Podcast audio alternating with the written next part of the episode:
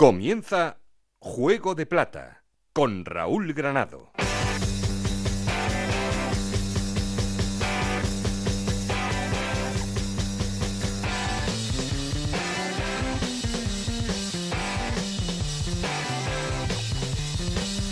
¿Qué tal? Muy buenas, bienvenidos a Juego de Plata, el podcast de Onda Cero en el que os contamos todo lo que pasa en Segunda División.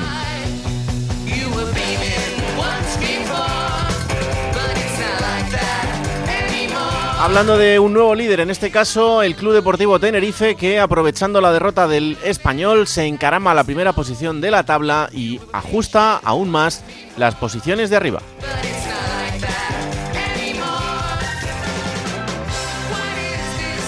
Ganaba el Tenerife al Burgos, perdía el español con el Villarreal B. El filial del conjunto amarillo cuajaba un grandísimo partido en el final de la jornada para ganarle 3-1 a los catalanes y también situarse en una zona más o menos tranquila de la clasificación, el filial amarillo que es décimo segundo.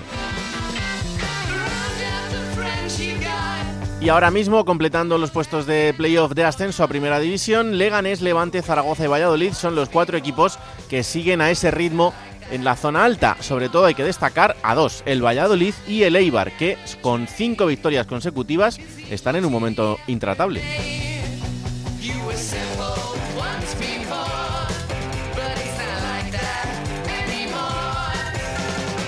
Y metidos en problemas una semana más, Cartagena, Huesca, Alcorcón y Amorebieta son los cuatro equipos que ahora mismo perderían la categoría. Solo el Alcorcón está de enhorabuena porque conseguía una meritoria victoria en la Roma Areda 0-2 ante, ante el Zaragoza y aunque le queda camino todavía para salir de esa zona complicada, al menos ha sumado de 3 en 3, el resto han perdido o ha empatado.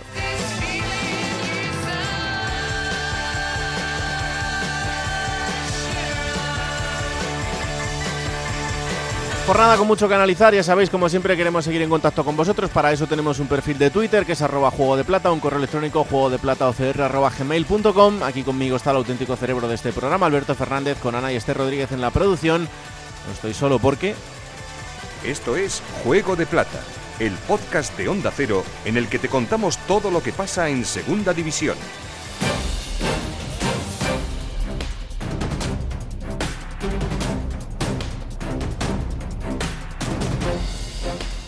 Empezamos titulares hablando del Tenerife, nuevo líder. 2-1 le ganaba al Burgos, Aleix Valero. En Tenerife y en el Club Deportivo Tenerife ya os podéis imaginar lo felices que empiezan esta semana, no solo por la victoria, 2-1 contra el Burgos, sino por la manera en la que fue conseguida, desde el minuto 44 de la primera parte, con un jugador menos por ese penalti, esa tarjeta roja Modaura, que además paró Soriano, y en esa segunda mitad, aún con uno menos, el Tenerife se puso 2-0, al final tocó su pero es la segunda victoria consecutiva en casa de un Tenerife que además, bueno, pues de alguna manera celebró la derrota del español frente al Villarreal B, que le deja líder en solitario con 21 puntos en la clasificación. Lo único malo de ese partido contra el Burgos eh, nos lo ha dejado en forma de lesiones, porque hasta seis futbolistas del conjunto blanqueazul van a tener muy complicado, por no decir imposible, a la siguiente cita contra el Mirandés y porque el propio Modauda será sancionado. Pero en definitiva, los días no pueden ser más felices aquí en la isla.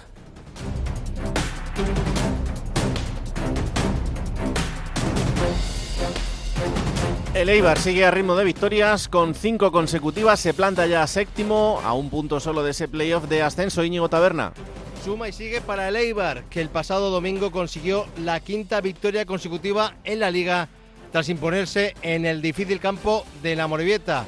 Un Eibar que está en racha, no en vano. Akeche hizo el gol del triunfo para el conjunto armero en el minuto 92. Un Eibar que tuvo que remontar el gol inicial de Dorrio al comienzo del partido. Destacar también la labor del portero Lucas Zidane, que aunque cantó en el primer tanto del encuentro, luego se recompuso y fue capaz de detenerle un penalti a Morcillo y de hacer una gran parada en el 95 a la Sure, lo que posibilitó que Leibar siga en racha, como decimos, y sumase su quinta victoria consecutiva en la liga.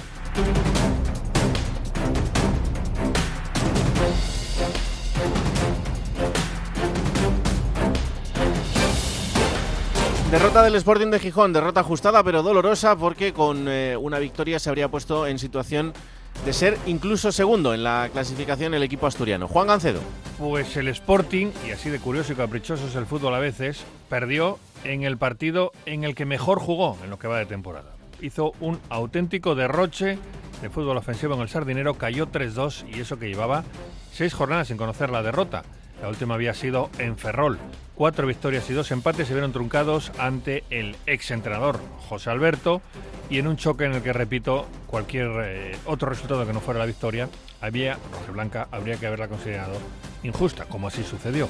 El equipo se cae de los puestos de playoff, eh, cede hasta la octava posición, aunque está ahí a tiro de piedra de todo, hasta el ascenso directo, y sinceramente, esta idea de Ramírez de momento ha enganchado no solo a los futbolistas que están a muerte con él, sino también a la afición. Ahora toca el Zaragoza y sobre todo se pone a prueba así el Molinón, donde de momento cuatro partidos, cuatro victorias. El Sporting intratable en casa no ha dejado escapar ni un solo punto, tanto este partido de Zaragoza, el sábado a las seis y media, como el siguiente en casa, que va a ser frente al Español, marcarán posiblemente si el Sporting está para al menos pelear por cosas importantes esta temporada.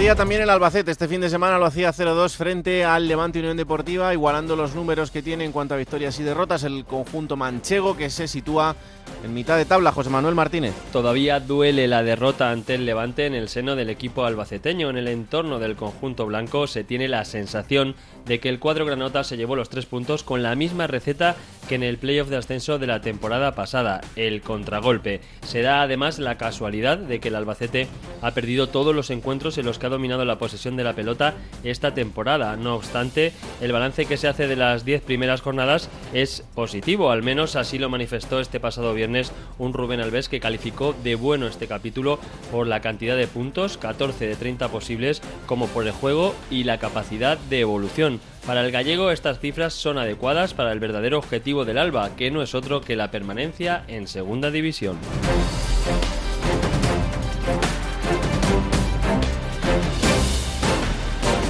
Y el Cartagena empataba en el debut de Calero en el banquillo cartagenero. Ese empate que no le sirve para dejar de ser colista. Victorio de Aro. ¿Qué tal, compañeros? Si es que el Cartagena, con la era Julián Calero, no termina de arrancar. Son dos empates, una derrota. El último, este fin de semana, un puntito rascado en Amalata, pero muy doloroso, porque se perdieron dos puntos en el 93 con un gol y una cantada, mejor dicho, de Mar Martínez, un gol del Racing de Ferrol que deja muy tocado no al portero, sino al proyecto. Se mira al palco, se mira que llegó para ser portero titular Raúl Lizoain y no está demostrando mucho y en definitiva este equipo tiene una falta cualitativa tremenda, sobre todo en las dos áreas. Se habla evidentemente de que tiene que acudir y muy fuerte al mercado de fichajes, pero hay que llegar no muy rezagado a ese momento. De momento escolista, farolillo rojo y mucha preocupación entre la afición del Fútbol Club Cartagena.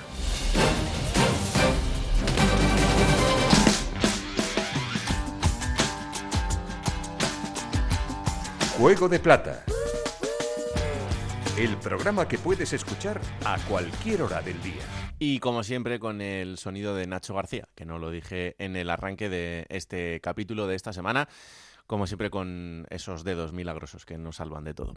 Hola Alberto Fernández, ¿qué tal? Muy buenas. Hola Raúl, muy buenas. Pues otro fin de semana más en el que eh, seguir hablando de la alternancia en los equipos de arriba, que están mostrándose bastante sólidos y que por detalles hacen que estén uno u otro eh, arriba, pero, pero están todos en muy poquitos puntos. Sí, mm, tuvo el, español la oportunidad de ponerse líder, cayó, cayó en el Madrigal contra, bueno, en el Estadio de la Cerámica contra el Villarreal B. Por cierto, este chico Jorge Pascual eh, está dejando muy buenas sensaciones y, buenas actuaciones en lo que llevamos de, temporada y fue de los más destacados del equipo de, Miguel Álvarez en esa victoria contra el español, que insisto, tuvo otra vez más la oportunidad de ponerse líder y no pudo el conjunto de, Barcelona. El Zaragoza, que también pincha en casa contra el Alcorcón, que ha ganado en, el José Zorrilla y en la Romareda, dos campos eh, nada fáciles. Y el Tenerife, que bueno, ganando al Burgos además con uno menos, pues eh, yo creo que es el gran beneficiado de esta, de esta semana, ¿no? El Leganés que ya el viernes empató y quizá parecía que podía penalizarle mucho, no le ha penalizado tanto. Y para mí, el mejor partido del, fin de semana, que es el del Sardinero, ¿no? Con José Alberto, ya lo hemos escuchado a Gancedo dando cátedra ante sus ex.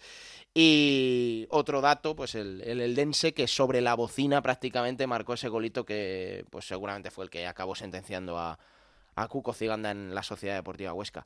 Y me acuerdo, Raúl, en estos días de eh, un futbolista que hace un año estaba en el Recreativo Granada y Paco López lo llamó para jugar en el primer equipo, que es Brian Zaragoza, y que ahora mismo es internacional absoluto, que fue una de las piezas clave para el ascenso del, del Granada y que ahora mismo en primera división lleva ya los mismos goles que toda la pasada temporada en segunda división. Eso dice mucho de la progresión que está teniendo este chico. Pues sí, y otro de estos futbolistas que mm, parece que van a hacer por fin eh, carrera en, en primera división. Vamos a ver dónde está el tope de, un jugador que ya la temporada pasada pues nos estuvo maravillados durante muchísimos partidos por su explosividad, por su regate, por su golpeo y que tenía que demostrarlo en primera y, vaya si lo, si lo está haciendo. Han cambiado las tornas, ¿no? Porque Mirto Uzuni fue el gran crack de goleador del Granada el pasado año y Brian haciendo muy buena campaña, está un poco a la sombra y en primera es al revés. Sí, sí, eh, la verdad es que es curioso, pero, pero así está siendo. Eh, todos los focos estaban puestos en Uzuni, em, bueno, porque él se lo había ganado, evidentemente, con, con su cifra goleadora en segunda, pero ahora en primera pues le está costando un poquito más y todo lo contrario para un Brian Zaragoza que no es que haya seguido en la misma línea, es que la, está mejorando y, está rompiendo barreras, que es lo que le hacen ahora mismo pues estar eh, concentrado con la, con la selección española. Eh, en el capítulo de esta semana queríamos hablar un poco más de uno de esos equipos recién llegados que está haciendo un arranque de, temporada que para mí me parece de lo más meritorio que, que estamos viendo en la categoría y es el Racing de Ferrol. Hola Juan Galego, ¿qué tal? Muy buenas. ¿Qué tal, chicos? Muy buenas. Pues em, antes de que saludemos a nuestro querido compañero que nos está escuchando ya, em, ¿cuál es eh, en un primer titular el, secreto que tú crees de, este éxito de, arranque de campaña del Racing de Ferrol?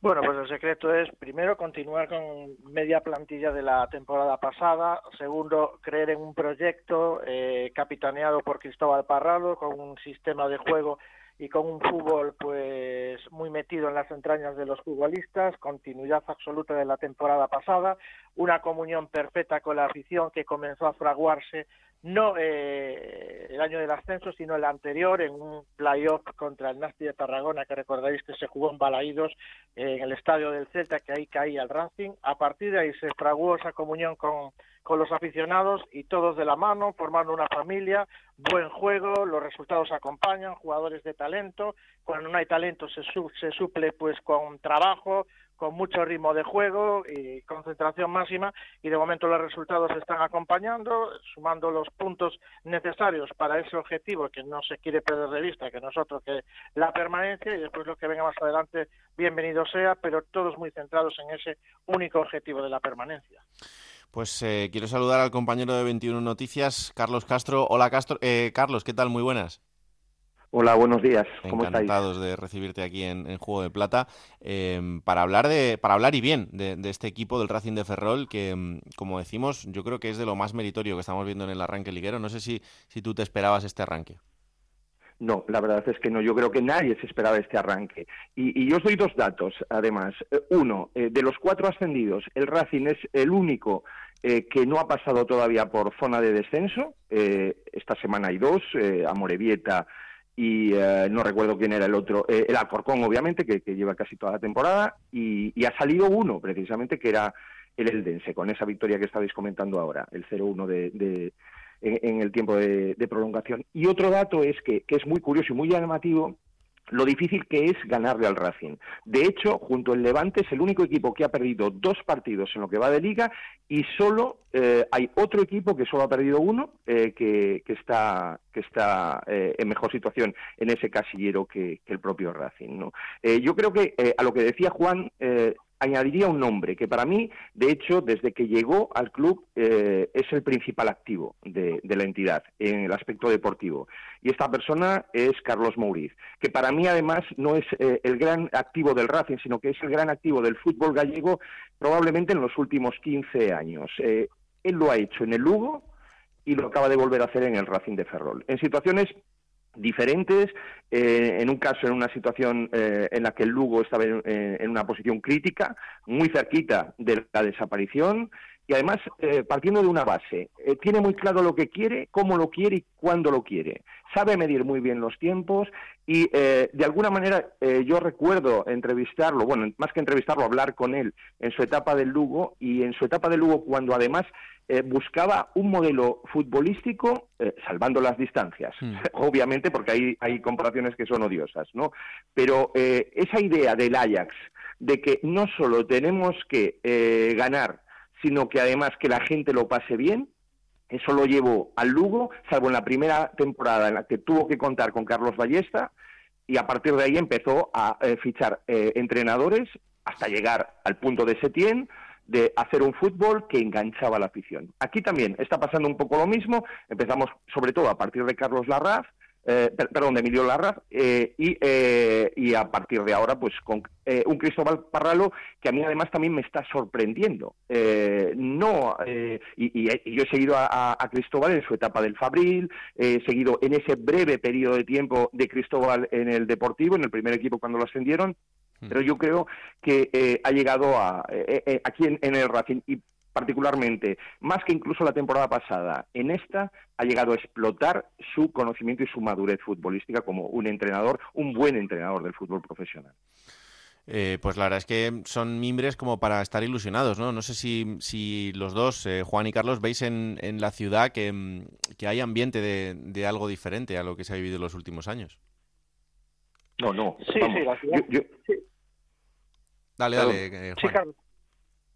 No, decía que, Eh, que bueno. sí, que la ciudad está súper está súper enganchada y además lo que lo que es más importante, el Racing se caracterizaba por tener una afición muy pequeña, eh, pero muy fiel, pero a la vez muy envejecida.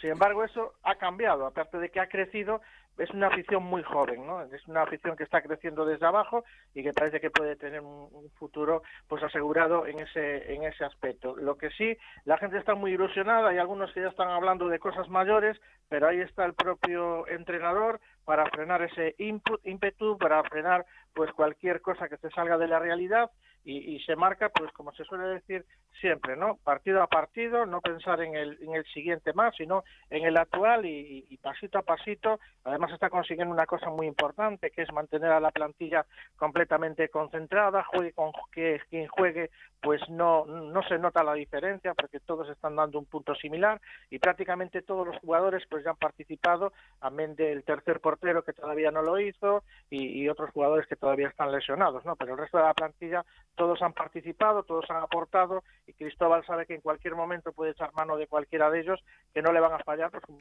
ha quedado demostrado en los últimos partidos. Carlos. Si me permitís, es- estoy de acuerdo con lo que dice Juan. ¿Cómo no voy a estar de acuerdo con lo que dice Juan? Eh, fijaos otro dato. Eh, eh, esta semana, que lógicamente tres partidos eh, de lunes a, a domingo es bastante complicado, eh, en estos momentos hay cinco jugadores que se mantienen en todos los once titulares de, Cristóbal. Y, la semana, y, este domingo cayó el, eh, el que era el sexto, un futbolista fundamental en el centro del campo, eh, ya lo fue el año pasado, lo está siendo este, seguro que lo conocéis por alguna frivolidad bonita, eh, ese pase a Ever en el partido contra el Sporting, aquella Rabona, otra también anterior en el partido contra el, Oviedo. Bueno, pues eh, lógicamente eso eh, dice mucho también de, de esa cohesión y de y sobre todo de ese trabajo eh, físico, el rendimiento que está dando este, esta, esta plantilla. Hay una cosa que también me llama mucho la atención. De todos los goles que ha marcado el Racing, solo dos los ha marcado en la primera mitad. Pero eso sí, extiende mucho los partidos. Eh, la intensidad que tiene este equipo es tan alta que pasa luego lo que ha pasado eh, eh, este, este domingo, ¿no? con ese gol en la prolongación. Y curiosamente también hay, hay otra cosa que a mí me gusta mucho y creo que eso es también sello Carlos Mouriz. Futbolistas que en un momento dado pueden estar viviendo su última oportunidad para seguir en el fútbol profesional. Y estoy hablando en este caso de Álvaro Jiménez y Mm. también de Vadillo. Vadillo eh, el año pasado no había marcado goles en Eibar. Había tenido pocas oportunidades, no había llegado ni a mil minutos de juego. Lleva 14 minutos y ha marcado un gol que no solo es un gol, es un gol de un punto, un punto muy importante para seguir ahí enganchado. Y en relación a enganches con la afición, que también estabais hablando, yo soy un poco más mayor que Juan Hmm. y no recuerdo esto desde la época del Manuel Rivera. Y estamos hablando de finales de los 60, cuando el Racing, también en segunda, pero eh, a punto incluso, solo en las últimas jornadas se cayó de subir a primera división. Probablemente desde que se, eh, de las múltiples, múltiples reestructuraciones que hubo en el fútbol español, aquel fue el último gran momento eh, del racinguismo y del Racing de Ferrol para eh, rozar, para oler de alguna manera el olor, el aroma de la primera división. Desde aquel momento Es que seguramente es uno de los mejores momentos de la historia del club. Yo creo que con eso no, no, no estamos exagerando ni, ni, diciendo ninguna mentira, ¿no? No estoy diciendo que sea el momento más importante. El Racing tiene historia como para haber vivido momentos muy bonitos, ¿no? Pero creo que este es seguro uno de los más importantes y respecto a lo que estaba diciendo Juan de que, bueno, pues incluso se puede llegar a pensar en, en alguna cosa más, es lógico que la gente se ilusione. Para mí el, el objetivo de este Racing de Ferrol debe, debe, ser aspirar a lo que ha sido el Lugo en, en esta última década, en, en segunda. Un equipo que se ha afianzado, que se ha afincado en el fútbol profesional, que desgraciadamente ahora ya no está, pero que estos últimos años ha sido el equipo que más temporadas consecutivas ha estado en la categoría de plata sin descender, tampoco ascender, evidentemente. Y creo que el Racing de Ferrol tiene que aspirar a, eso, ¿no? A ser un Lugo, un equipo que dé guerra y que la gente lo reconozca, que sea un equipo identificado con, con la segunda división, ¿no? Que evidentemente todo el mundo quiere crecer y, y bueno, llegar a primera, ¿no? Pero bueno, creo que poquito a poco y el Lugo es un, es un gran ejemplo. El Racing de Ferrol, Raúl, ha tenido este año resultados muy meritorios. O sea, empezó mm. la temporada ganando en el Martín de Valero al Elche. Sí, sí. Ha ganado en casa al Zaragoza al Sporting. Y también, joder, lo que estaba diciendo Carlos, ¿no? Que tiene futbolistas que, que saben lo que es la categoría. Estamos hablando de Señé, de Xavi Merino, que tienen experiencia de segunda, Julián Delmas, Álvaro Jiménez, que también lo ha dicho. Es gente que junto con los Everpena, Carlos Vicente, que destacaron en el ascenso del Racing, pues hombre, le están dando un poquito de empaque también a un equipo que seguramente para muchos son descartes de otros clubes de segunda en los últimos años, pero que ahora mismo está siendo pieza capital en este Racing. Es que lo... Si permitís, sí, sí, Carlos, dime. Si me, si me permitís solo añadir otro nombre, porque yo creo que es el boss de este equipo que es John García. John García yo creo que está viviendo una segunda juventud. Lo que está haciendo John García yo creo que está fuera de lo imaginable, hasta lo mejor para él mismo, y, y me parece de una solvencia brutal lo que está haciendo ahí detrás. Juan. No, te, al hilo de lo que comentaba Alberto, sí es cierto, ¿no? Que se tiene que mirar, pues, eh, en esa prolongación que ha tenido Lugo. No sé si sentará bien eso, Juan, ¿eh? Que la gente del Racing le diga, oye, tenéis que hacer lo que ha hizo el Lugo, no, pero no, creo que es de verdad. No, pero ahora matizo. No, pero ahora matizo. Pero hay una diferencia muy grande entre dos clubes. Que el Racing tiene un proyecto encima de la mesa que no tenía el Lugo en su momento. Tiene un Mm. grupo muy fuerte detrás, capitaneado por Ignacio Rivera, que es el dueño de Estrella Galicia, está Tino Fernández, él es presidente del Deportivo, también con, con avales importantes en, economía, y, el objetivo de ellos es claro, lo han dicho hace cinco años cuando llegó el grupo élite al Racing de Ferrol, que es la primera división, sin prisa, sin pausa, pero la primera división van dando pasitos poco a poco. Ahora tienen un proyecto de ciudad deportiva, que es algo que le falta al Racing, que está vagando por los eh, campos de fútbol de la comarca porque no puede entrenar ni siquiera en su campo anexo de Amalata. Y ahí está puesto el foco, ciudad deportiva e intentar subir a primera división en, en, unos años. Ese es el objetivo que ha marcado Ignacio Rivera y conociendo a Ignacio Rivera no se va a marchar del Racing hasta que no consigue ese objetivo, que el Racing nunca ha estado en primera división, sí ha jugado una final de Copa en el 39 ante el, ante el Sevilla, que perdió, pero en primera división nunca ha estado. Y Ignacio Rivera viene claramente a por ese objetivo de la primera división. El proyecto es muy fuerte y muy sólido. Bueno, pues es un gusto y ojalá que pueda durar mucho esta, esta ilusión y que se asiente ese proyecto para la ciudad y para el equipo, eh, porque al final ya sabemos que, que todo esto eh, es, es, bueno para, para, todo el mundo y en una ciudad como Ferrol, pues tener al equipo puesto en el fútbol profesional yo creo que, que es una fantástica noticia. Eh, compañero Carlos Castro, ha sido un enorme placer, espero que te podamos llamar muchas veces durante el año porque eso será señal de que las cosas van muy bien, ¿vale? Pues ojalá y si es por esta razón, pues eh, como si me llamáis todos los días. Gracias, un abrazo. Otro grande Oye, para chicos, todos. Que Carlos, Castro, que Carlos, Castro, es el Mr. Chip de Galicia. Si necesitáis algún dato Ojo. de algún jugador gallego, es la persona ideal. Y de fútbol femenino es una eminencia. O sea, cualquier cosa de fútbol femenino, no hay una persona que sepa más que Carlos Castro.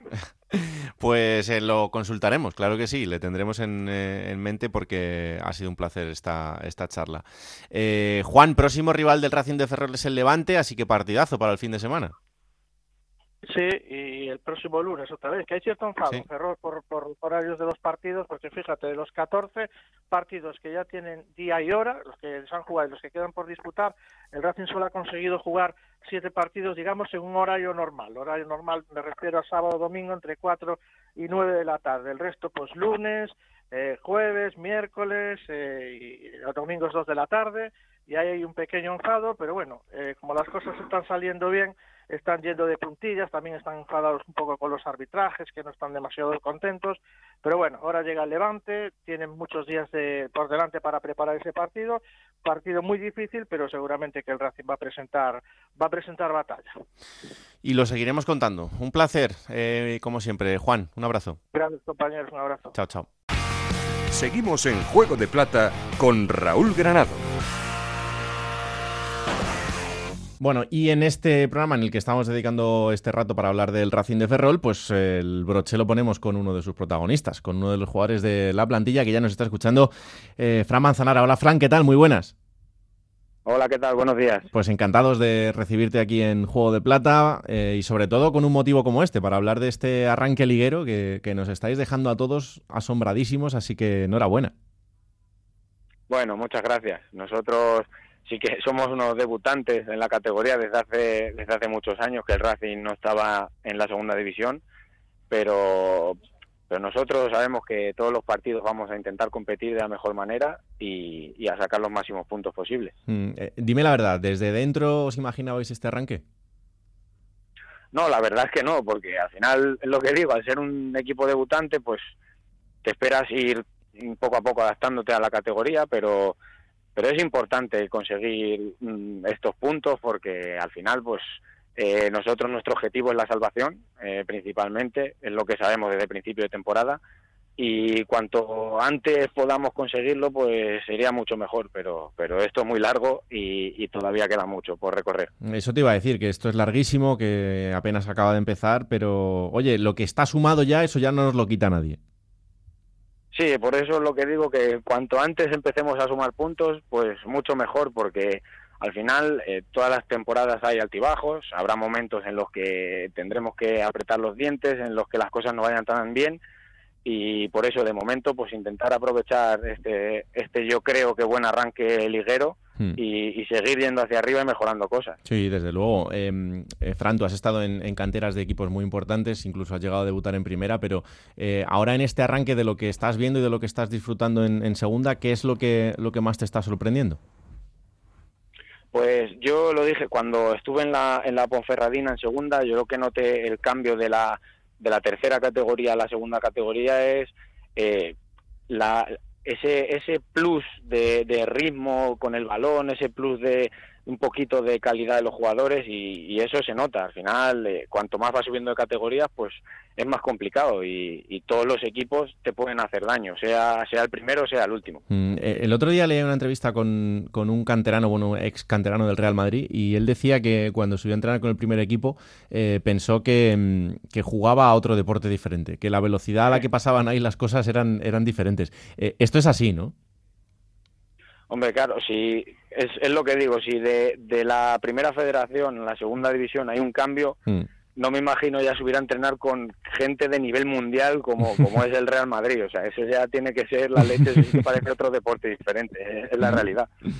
Oye, y, y en Ferrol, eh, ¿cómo hacéis para, para, no sé si aprovechar por un lado ¿no? este momento de ilusión de la gente, pero también decirles, oye, cuidado que, que aquí el objetivo es la permanencia y, y hay que conseguirla? Mm. No, no, eso yo creo que, que todo el mundo lo sabe, que es normal que, la gente esté ilusionada, además que ha, ha, habido muchísimos socios este año, más que nunca en la historia del Racing, y, y, la gente está, el pueblo está emocionado con nosotros y nosotros estamos encantados de, de que tengan esa sensación, pero la realidad es la que es, que nuestro objetivo es conseguir la salvación y que si por lo que sea lo conseguimos con tiempo, pues ya se miraría hacia otro objetivo, pero, pero el principal objetivo es salvarnos. Yo creo que lo sabemos todos y lo sabe toda la afición. Qué guay esto, ¿no? De, ir por la calle en, estos días y, que todo el mundo te mire con una sonrisa, que no tengas que estar ahí pensando, ay, a ver si alguno me va a decir que el otro día la cagué un poco en el partido. Nah, bueno, aquí yo creo que la gente se, se porta bastante bien. Tenemos una, una buena afición que yo desde que llegué, que esta es mi tercera temporada, ha ido creciendo y, la afición siempre nos ha apoyado y espero que, siga siendo así. Eh, habrá que hacer una ampliación ahí un poquito, ¿no? Son tres temporadas, pero yo creo que mm, renovamos ya o esperamos un poco más. No, hombre, ya renové este verano, renové este verano para dos temporadas. O sea que de momento, en principio, me queda este año y otro aquí en Ferrol. Bueno, pero eh, luego ya, este es el, del, el de asentarnos en segunda, eh, el año que viene el ascenso y el siguiente ya, bueno, en fin, que vamos, que vamos muy rápido. Eh, lo que está... Sí, el siguiente ya Champions League. Claro, claro, por supuesto, por supuesto. lo que está por encima son, son transatlánticos, ¿eh? Sporting, Eibar, Valladolid, Zaragoza, Levante, Leganés, Español, Tenerife. O sea, es que lo miras y dices, madre mía.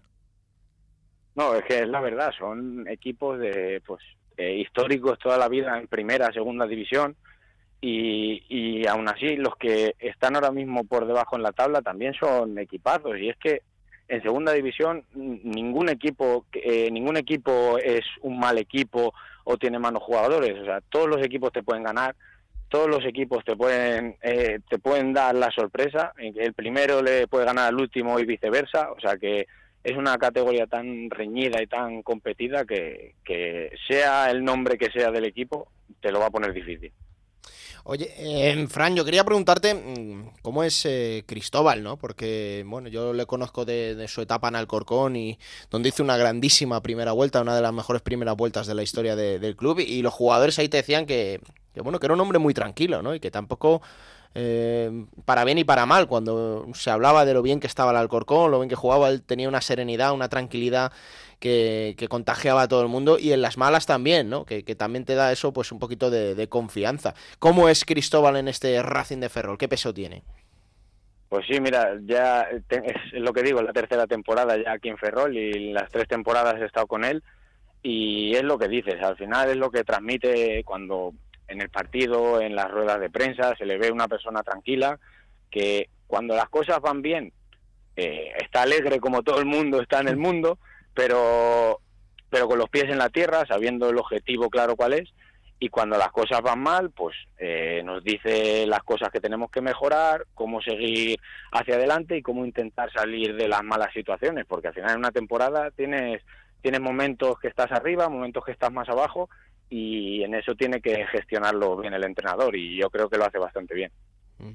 Em, en esta categoría que, bueno, hemos hablado antes de lo, difícil que es permanecer durante muchos años, Em, allí en Galicia hay un ejemplo como es el Lugo, que estuvo más de una década en segunda división. No sé si vosotros eh, de algún modo pensáis que se puede hacer eso, ¿no? que ahora mismo es el, Racing de Ferrol el único equipo representante de, Galicia en el fútbol profesional en segunda división.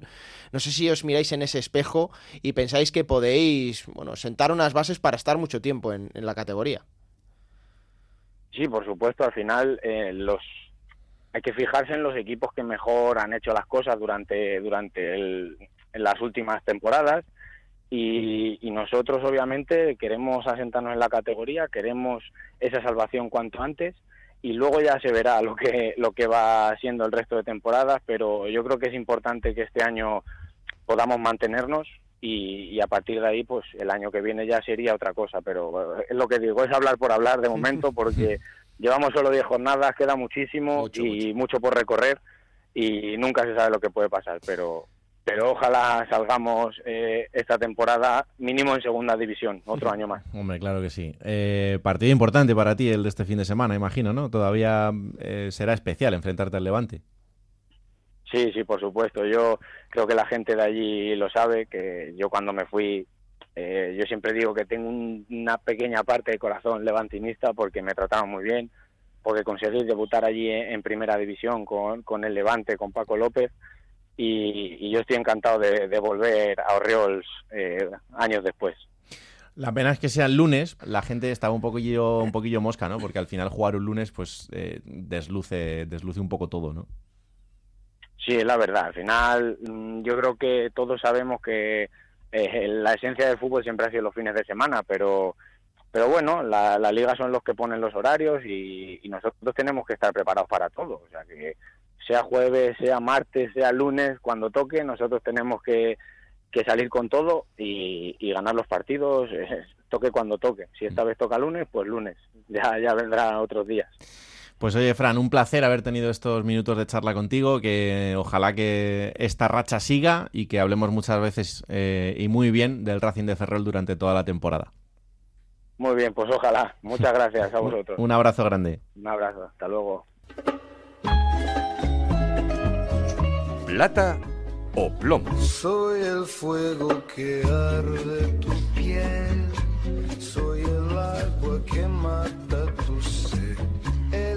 ¿Y por dónde quieres empezar hoy? Vamos al momento picantón del programa. Hoy no tengo audios porque creo que no es necesario. Mm, Voy a empezar por el plomo. sí. Porque creo que muchas veces mm, la gente que maneja las redes sociales, Mm. en este caso los conocidos, famosos llamados community manager de, de los clubes, muchas veces eh, por intentar hacer humor o la gracia eh, hieren sensibilidades, podemos así decirlo. Y creo que es lo que ha pasado esta, esta jornada con, con la afición del Levante, por Ah. ejemplo. Del Levante, en este, en este caso con el community manager del Levante, Mm. que ganaron, recordamos, en el Carlos Belmonte, 0-2, justamente merecida la victoria. Sí. Pero bueno, pues el community manager, el, quien tuitee o quien ponga en las redes sociales contenido, pues antes, previamente del partido y después con la victoria, pues puso varios tweets hablando de quesito, un poco con un poco de retranca. Después de la victoria la vida sigue igual, con una foto de la pasada temporada y de esta en el mismo corner, un poco burlándose también de la afición de- del Albacete, que ha escocido, ha escocido bastante por allí.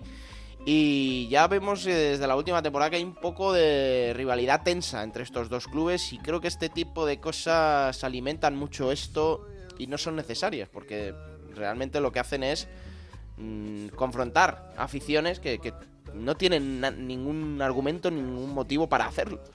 Entonces, bueno, eh, creo que también hay que la victoria saber muchas veces, porque el ejemplo que dan Paco López y los jugadores del Levante, que en este caso, fíjate, ellos no tienen, no tienen por qué ser señalados, eh, pues community manager también es una portavocía del club, es imagen del club, ¿no? Y creo que estropea un poquito lo bien que lo han hecho en el campo y los protagonistas de verdad del fútbol que se estropee después para además avivar una llama que, que, bueno, que creo que tampoco es necesario. No me gustó, no me gustó, Raúl. Bueno, pues mira, estoy de acuerdo hoy contigo.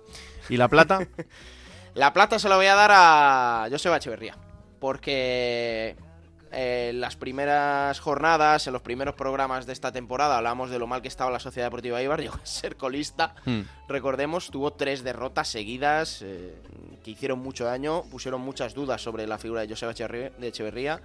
Y lleva ahora mismo cinco victorias seguidas. Es verdad que no ha habido término medio. Ha pasado de tres derrotas seguidas a cinco victorias seguidas. Esta semana, además, mm, con estas tres mm, triunfos en, en solo siete días, pues creo que ha cogido muchísima. Bueno, muchísima aura de- del equipo que es la Sociedad Deportiva Ibar en segunda división y ya está ahí cerquita de los puestos de playoff, ha pegado un cambio radical y se nota, ¿no? En los partidos de la Sociedad Deportiva Ibar que están ya cogiendo el tranquillo a lo que quiere Echeverría. Creo que ha dado con la tecla y, y tiene mucho mérito. Cinco victorias seguidas en segunda división no, no lo hacen muchos equipos a lo largo de una temporada. Bueno, pues ahí está, el plomo y la plata de esta jornada, muy repartido y otra jornada en la que no ha aparecido Eder Sarabia, ni para lo bueno ni para lo malo. No, O sea he de que, decir bueno, que eh, está complicando, ¿eh? está siendo cuestionado y me parece mm, mal, porque el, la- el Andorra es lo que es ahora mismo gracias a Eder. Y evidentemente si es una racha que se prolonga mucho en el tiempo, pues como es lógico habrá que, que tomar decisiones. Pero creo que la gente se está desesperando demasiado pronto. Vamos a tener paciencia con este Andorra que ya lo- el año pasado demostró lo que es capaz. Y estoy con Eder en esto, ¿eh? Estoy apoyándole Joder, a cómo- full, Eder. Cómo, cómo cambia la cosa, Sí, ¿eh? sí, sí. Cómo, cómo ha cambiado el cuento en, en poco tiempo. Te ha ganado para la, para la causa. Desde luego. Eh, por cierto que eh, vamos a estar muy pendientes también de lo que suceda en el caso del Andorra, porque Piqué ya ha dicho que el año que Mm. viene o tiene en campo o se lleva el equipo. El gobierno de Andorra también eh, está poniendo las cosas complicadas, eh, contestando a, a Gerard Piqué.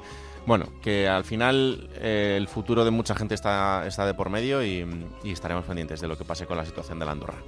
Pues hasta aquí el capítulo de esta semana en el que hemos repasado todo lo que ha sucedido en esta jornada. Os esperamos la semana que viene. Ya sabéis, todo lo que pase en los partidos eh, lo contaremos en Radio Estadio, los resúmenes en Radio Estadio Noche. Aquí estaremos el próximo martes a partir de las 5 de la tarde en Onda 0.es, donde os podréis descargar y compartir este bendito programa que hacemos con tanto cariño. Que la radio os acompañe. Chao.